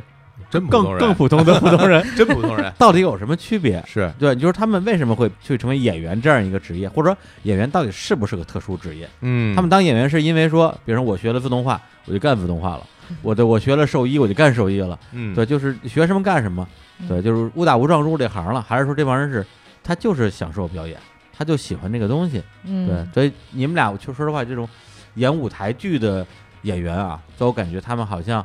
呃离那种说我要我要我要当明星，我要赚大钱，可能嗯稍微远了那么一点儿，对，可能没也没什么机 会。对对对，所以就感觉给人感觉给人感觉更 real。哎，对，所以想想问问你，你们为什么要当演员？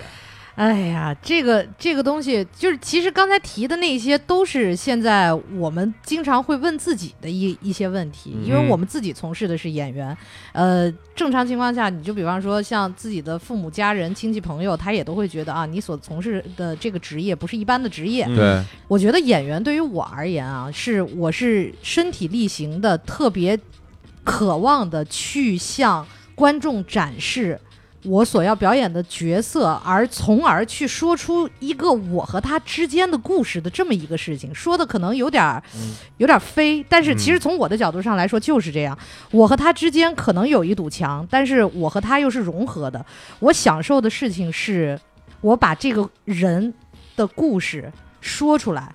给台底下的观众看。嗯我用我的肢体，我用我的肉体，我用我的血液，我用我的情感，眼泪也好，痛苦也好，嗯所有的一切，把它更真实的这个角色和我自己都给你看。嗯，因为从我的角度上来说，演员简单的说啊，这个嗯职业是什么？不就是诠释角色嘛？嗯，然后，可是从我们做了，就是尤其我现在做了这么十多年这个专业了之后，我更尊重每一个我所诠释的角色。我觉得他们比我好，我觉得他们比我强，就是每一个人他们都比我的人生要丰富的多。嗯首先一点，从文学作品上提炼出来，他就是已经经过提炼的，他的情感。他在舞台上的诠释，不管他是一个好人还是坏人，嗯他都高于我。所以从我的角度上来说，我觉得做演员这个行业一定是享受的。就就是其实我们是幸运的人，嗯就是我也好，俊达也好，我们嗯现在这些能够站在舞台上的演员，我们是一群非常幸运的人。我们学习了这个职业，我们从事了这个职业，我们把它当做我们生命当中必不可缺的一个部分，然后去让自己的生命沿着这条轨迹继续走下去的这个情况。所以，再说回到明星和演员之间。嗯我们心态上的区别，说想不想红，我们都会说我们想红。可是，当有一天如果我们真的有这个机会到了那个位置上的时候，我们肯定还是更愿意别人叫我们“您是一位演员”，嗯而不是一个 star，而不是一个 idol，就是一个明星这个样子。就是我，至少我相信嗯我们这些在舞台上的演员，我们更开心的这个名字叫做演员。希望有一天你们能够真实面对这种甜蜜的烦恼，嗯，是啊，我很期望， 对啊吧？我到底是个明星还是个演员呢？对哎呀，好纠结呀！就是啊啊， 啊，其实对于我来说，我其实我为什么从事演员？其实刚开始是一半儿是父母的想法，哦哎，这个挺难得的，这个其实是为什么呢？因为当时你说小朋友对自己的认知其实并不是有多少，他嗯他们嗯就觉得，哎，这小孩儿长得挺漂亮的，嗯因为小时候长得挺漂亮，可能俊的长长大了之后长脸漂了。 啊亮漂亮，现在现在也很帅，然后他就觉得，哎呀，呦，这不就是觉得当演员料吗？这啊应该是做演员呐，啊所以他们就觉得往我这方面发展啊了。啊哦，然后我其实最开始对这个东东西的认知是他们给我的哦，你觉得你应该做这事儿，我就应该做这事儿。嗯然后我就考了相关的附中，学习了艺术，嗯然后再一去考了大学，学习这个音乐剧。嗯，但是其实在这过程当中，我发现我真的是喜欢上它了。哦其实我并不，不是说我一开始我太喜欢这东西了，并不是这样的。哎，嗯其实是我嗯可能我个人我跟其他人不一样，我是当我学习到这个这门艺术之后，我发现哦，这个东西是我喜欢的。为什么呢？因为我能体验人生的百态，嗯，每个嗯人他自己他他的人生，我能体验他，嗯我能扮演不同的人，我觉得这对我来说太好了。这感嗯觉你可以扮演不同的人，你可以释放你自己的情感，但是对于我们来说，又是又是很很无助的，因为嗯你要体验很多人间的什么什么这个痛苦啊、嗯爱恨嗯情仇啊，这也是很爽的一件事，其实、嗯也是一件很悲惨的事情。嗯，对，哎就因为有时候演的可能是这个警察，哎，哦有的时候就是灯柱，对， 十分钟的灯柱，对，但是觉得过得特别值啊，嗯，对吧？对，就是在自己人生里边体验好多种别人的人生的感觉。对，嗯过了好几辈子那种事，是嗯，就刚王月说那个，其实跟我最近的一个小思考啊，我觉得是非常的相相符合的，就是嗯说嗯演员为什么能够成为一个你说是特殊职业，嗯或者是看上去很光鲜的职业，或者说人们为什么愿意为明星掏钱，哎，愿意嗯为演员掏钱，我觉得两个原因，第一个是一些比较理性的人会觉得说这个演员他能扮演一个他不是的那个人，嗯他一个很了不起的技巧，嗯，我为他的技巧鼓掌，嗯我为他技巧打赏，对，这是一种。嗯还有一种呢，就是可能比较感性的，我觉得他就是他扮演的那个人，他就是他像扮演的角色一样那样一个完美的、帅气的，啊、就是有有有个人魅力的嗯啊，我愿意为我的这种幻想去买单。嗯，对，其实这样一种感觉，而且就好像刚才王颖说的，嗯啊他扮演的很多角色是比他本人要厉害的多的人，嗯对他们都是一些经典的文学形象。嗯或者戏剧形象，对、嗯你去体验他的一生，他的那些爱恨情仇。嗯对，那其实因为我最近我在思考播客啊，嗯或者主持这个工作，它本质是什么？它的本质并不是你像你所对话的这些人一样厉害，而是你们这些主持人明明是跟我们这些听众差不多的人，嗯，而你们却能跟那些那么厉害的人坐在这儿，就是非常平等的去对话，这个是一个了不起的能力。哎，对，就好像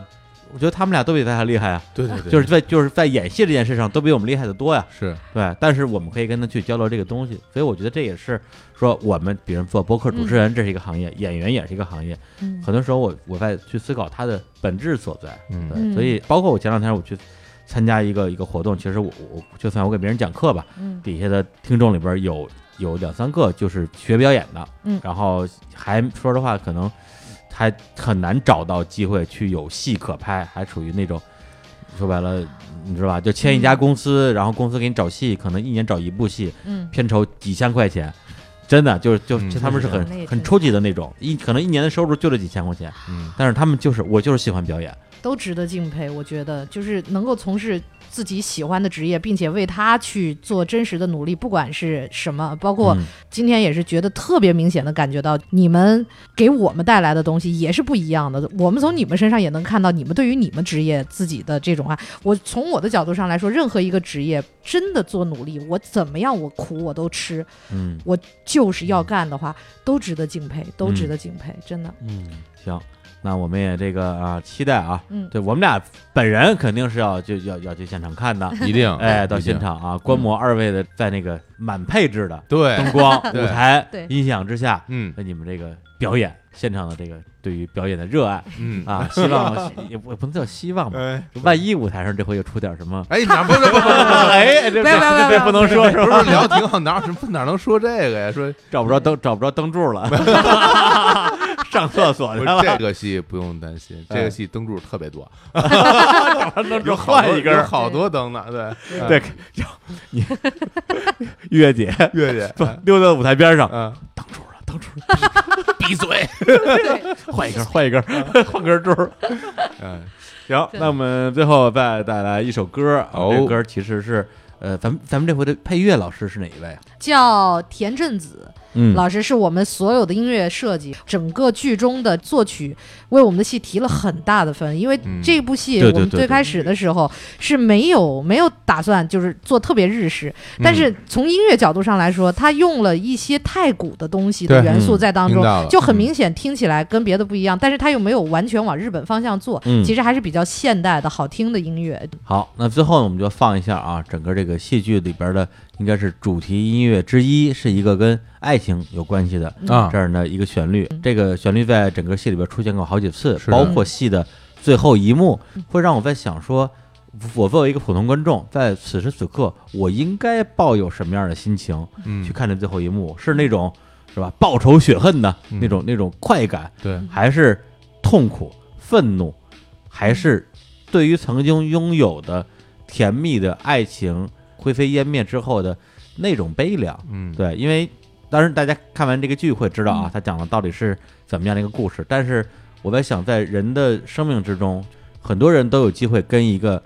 你爱他，他不爱你的人在一起，就真正的在一起过，但对方完全不爱你。那么这种情况之下，你的爱情是到底算不算爱情呢？那这个答案，我觉得某种意义上就在这首歌里边。大家来听这首歌，来结束这期的节目。再次感谢两位嘉宾，跟大家说再见，谢谢谢，拜拜拜拜拜嗯